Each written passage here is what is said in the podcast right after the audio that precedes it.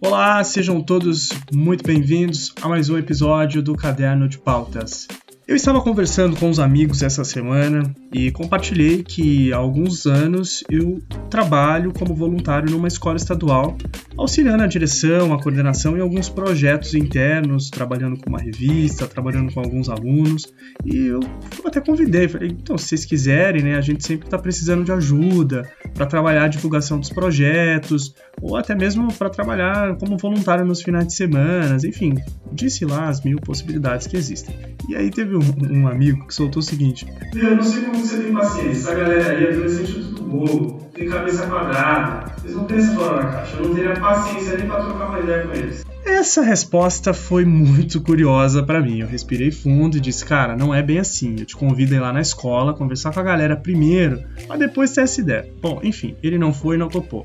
Mas eu achei que esse assunto renderia um episódio aqui pro Caderno de Pautas, porque eu acho que é importante conceituar o que é pensar fora da caixa.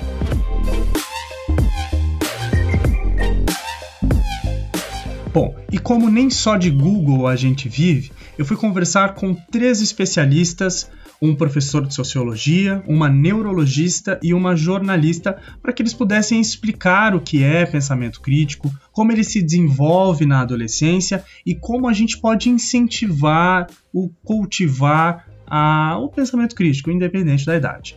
E o resultado ficou bem legal, então você vai poder ouvir a partir de agora. Bora lá? Olá, Guilherme. E a minha primeira conversa foi com o professor de sociologia Franklin Santos. Ele também é formado em história e atualmente estuda gestão pública. O que é um pensamento crítico? O pensamento crítico difere do pensamento do senso comum porque ele não fica arraigado nas tradições, no afeto, em uma única forma de pensar. O senso crítico ele tem como uh, conceitualmente, como essência, ele tem uh, uma forma de pensar de não aceitação da realidade do que lhe é passado. Né? Então, dessa forma, você começa a refletir com base na ciência, com base em algumas variáveis que se distancia da crendice, da religião, uh, do afeto, para explicar, para trazer um novo olhar sobre o mundo. Então, quer dizer, ele não aceita o mundo como lhe é dado. Isso é uma habilidade que pode ser desenvolvida desde a tenridade. Quando a criança começa a perguntar por quê, por quê, por quê, é uma forma intuitiva de querer saber essa realidade de que forma ela é elaborada. Quando nós é, deixamos de desenvolver essa habilidade e trocamos pela crença, nós passamos a ter uma forma de pensamento senso comum.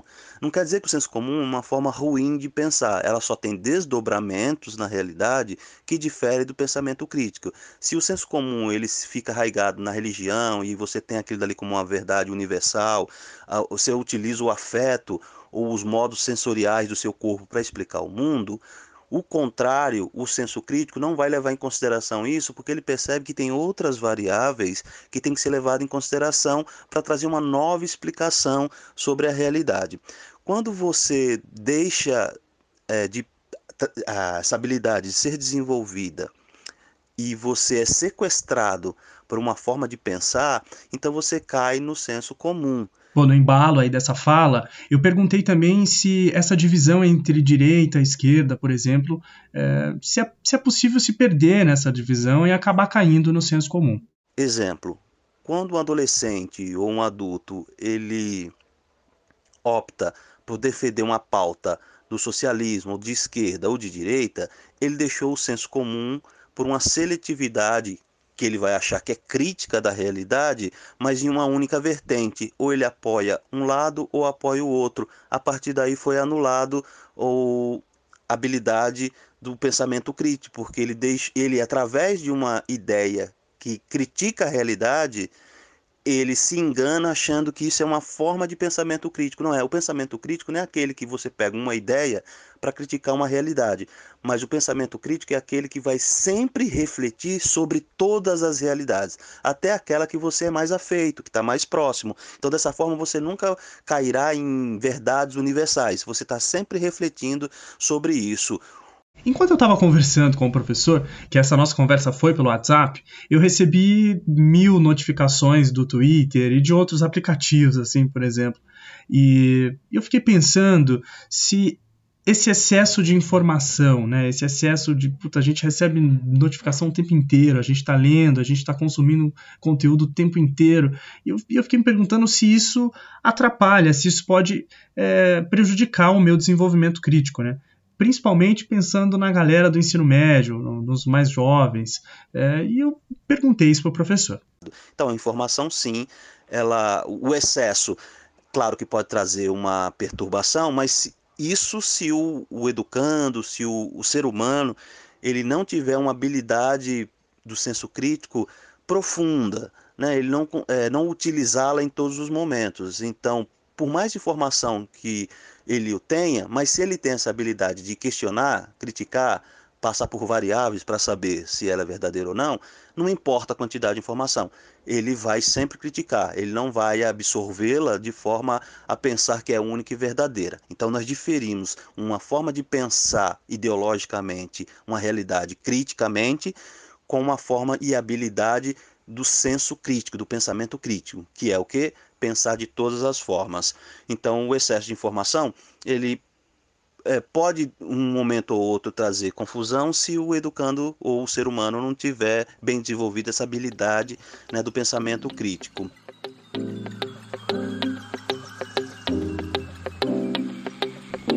E esse pensar de todas as formas que o professor Franklin disse, é, ele precisa de estímulo desde a infância e principalmente na adolescência. Mas é justamente na adolescência que às vezes a gente foca nas mudanças, né, e na efervescência sexual, nas mudanças hormonais que os adolescentes passam, e a gente acaba é, desfocando a atenção de um ponto que precisa ser trabalhado, que é o desenvolvimento do pensamento crítico, que é o incentivo ao pensar fora da caixa, né, ao pensar de todas as formas. E para falar um pouquinho melhor disso, eu conversei com a, com a doutora Ana Luísa Rosas, que é neurologista pela Universidade Federal de São Paulo. É que ao longo das décadas, essa adolescência ela tem acontecido cada vez mais precocemente. Então, o início desse, desse processo, ele tem acontecido mais precocemente. Então, o processo da adolescência é um período de preparação para a vida adulta, durante o qual ocorrem várias experiências determinantes, várias experiências que a gente considera como experiências chave. Além desse desenvolvimento físico e desenvolvimento sexual, que parecem ser os mais marcantes na fase da adolescência, né, o que chama mais atenção, nessa fase a gente tem o desenvolvimento da nossa identidade, do nosso pensamento executivo, da nossa aquisição de competências para realizar é, as nossas atividades, relacionamentos interpessoais, para a gente descobrir o nosso papel na sociedade, onde a gente desenvolve também raciocínio abstrato, tudo isso nessa fase. Pois é, amigos, e não se trata apenas de querer que os mais jovens pensem fora da caixa, né, que pensem diferente, que façam a diferença. Segundo a doutora, é preciso instruí-los. Então a gente considera esse momento da adolescência um momento altamente de risco, no qual os contextos sociais eles exercem influências poderosas na cabeça dos adolescentes. É aqui nessa fase que acontecem as pressões para você se envolver com comportamentos de alto risco. Por exemplo, nessa fase muitos adolescentes enfrentam pressões com o uso de álcool, cigarro, drogas, a ter relações sexuais mais precoces. Com isso, você tem gravidezes indesejadas, fora de época, doenças sexualmente transmissíveis, tem acontecido um aumento do HIV por conta disso. Então, essa fase é uma fase de muita vulnerabilidade, onde o adolescente ele fica exposto a conceitos muito complexos e a relação entre a ação e a consequência dos seus atos ainda não está muito bem definida.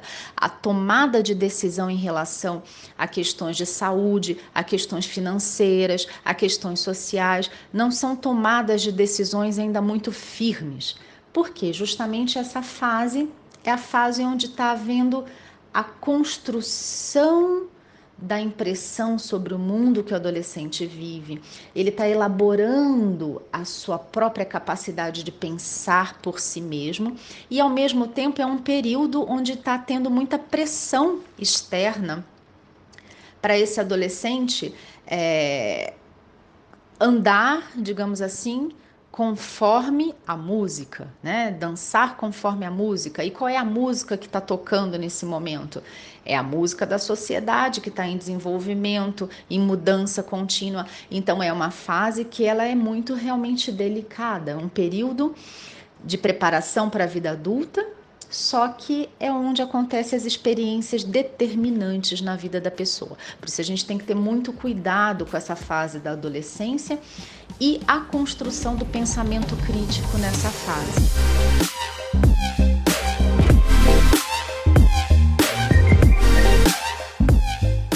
Bom, agora nós vamos para uma conversa com a professora Juliana Doreto. Ela é jornalista e doutora em Ciências da Comunicação e já participou aqui do Caderno de Pautas, lá no primeiro episódio, sobre a relação de adolescentes com o jornalismo. Se você ainda não ouviu, assim que terminar esse episódio aqui, corre lá que tá muito bom. Para a professora Juliana, em muitos casos né, a gente não estabelece a conexão necessária com os adolescentes, com os mais jovens, para entender o que, que eles estão dizendo. Né? Às vezes a gente não ouve o que eles têm a dizer às vezes, o que a gente chama de falta de pensamento crítico é também um certo posicionamento nosso de não ouvir os jovens, os estudantes, em relação a questões, a aspectos sociais que são importantes para eles e que eles uh, consideram que deveriam ser debatidos pela sociedade adulta, deveriam ser enfrentados pelos adultos de outra forma. O que eu quero dizer é que tem muito pensamento crítico do jovem que não vem à tona por conta do nosso posicionamento como adulto, sendo professor, sendo pai, sendo colega, amigo, que às vezes não ouvimos os nossos jovens por N motivos, mas a gente sempre pode pensar de maneira geral por essa posição da juventude como algo uh, intermediário, né? como um, uma espécie de estágio a ser enfrentado antes da vida adulta. E aí sim esse jovem teria voz, né? esse jovem poderia ser ouvido, porque ele já estaria maduro.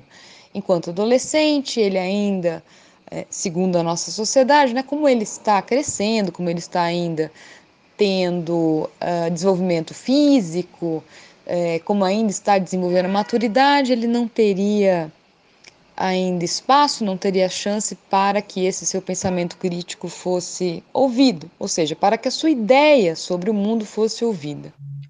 Bom, eu, eu só gostaria de fazer um parêntese aqui no meio nessa conversa, é que a professora Juliana tocou num ponto que eu acredito que é muito importante. É, nós precisamos instruir os mais jovens, assim como a doutora Ana reforçou. Mas eu acho que parte importante desse processo de instrução é o ouvir. Nós precisamos ouvir os mais jovens, assim como bem disse a professora Juliana, né? Então, quando você for conversar com um adolescente por aí, não chegue como o dono da verdade, né? Ouça o que eles têm a dizer. E depois faça suas observações, obviamente.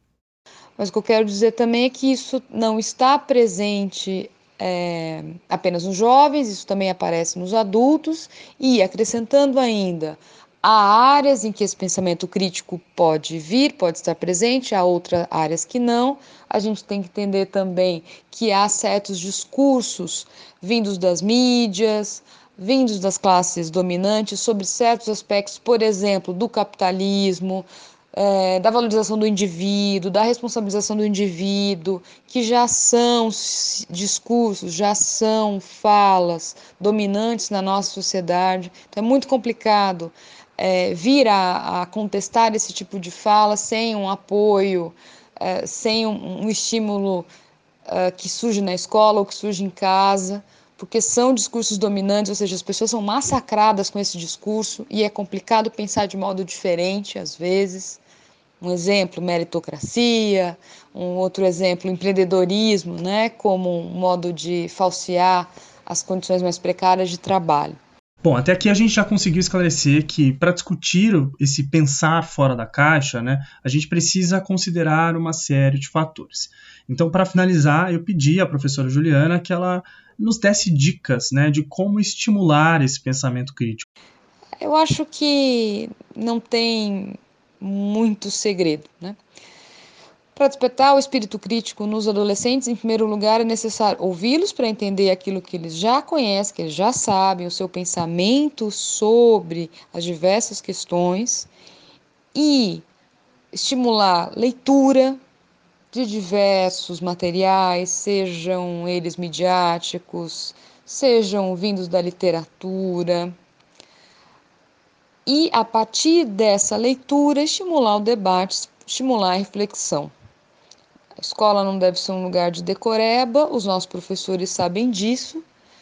A gente tem excelentes professores, excelentes centros de formação docente. O problema é que a gente tem também uma cobrança grande, às vezes, de conteúdos a serem decorados por um entendimento errado do que, é, daquilo que é cobrado no ensino nacional, do, no exame nacional do ensino médio, por exemplo, que não estimula a memorização, os grandes vestibulares, os vestibulares importantes não necessariamente estimulam essa memorização, mas por vezes as instituições escolares de ensino básico pensam um pouco dessa forma. Então, eu acho que é basicamente ouvi-los e estimulá-los a ler e a debater. O jornalismo, é, na formação do pensamento crítico desses jovens, é claro que está ligado ao modo de receber informações sobre o mundo, ao modo de receber diferentes interpretações sobre o mundo, porque cada notícia é, na verdade, um modo de interpretar este mundo, de acordo com o, o vínculo ideológico daquele órgão publicador. O jornalismo é essa fonte é, de, é, de cruzamento de opiniões, né? É, é mais um caminho que nós temos a, a percorrer para estimular o nosso pensamento crítico. Não é que vai ler jornal e vai virar crítico no, mesmo, no mesmo momento, é porque nem todo jornal é tão crítico assim como a gente gostaria que fosse. Claro que se houver material midiático, jornalístico destinado a esses jovens, um temas que lhe atraem numa linguagem interessante, para eles melhor ainda, né?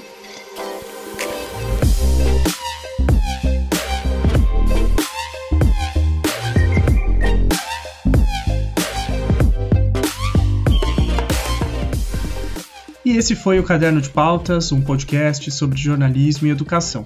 Você pode nos ouvir mais vezes, baixar e compartilhar o nosso programa com os amigos. É só seguir a gente lá no Instagram, é Caderno de Pautas Podcast, tudo junto. E eu quero agradecer ao professor Franklin, a doutora Ana Luísa e a professora Juliana Doreto por terem contribuído com esse episódio. Quero agradecer também a você que está nos ouvindo até aqui Segue a gente no Instagram, compartilha esse podcast com mais amigos, ajuda a gente a crescer e trazer mais conteúdos bacanas para vocês. Um abraço, fiquem na paz e até o próximo episódio. Tchau! you.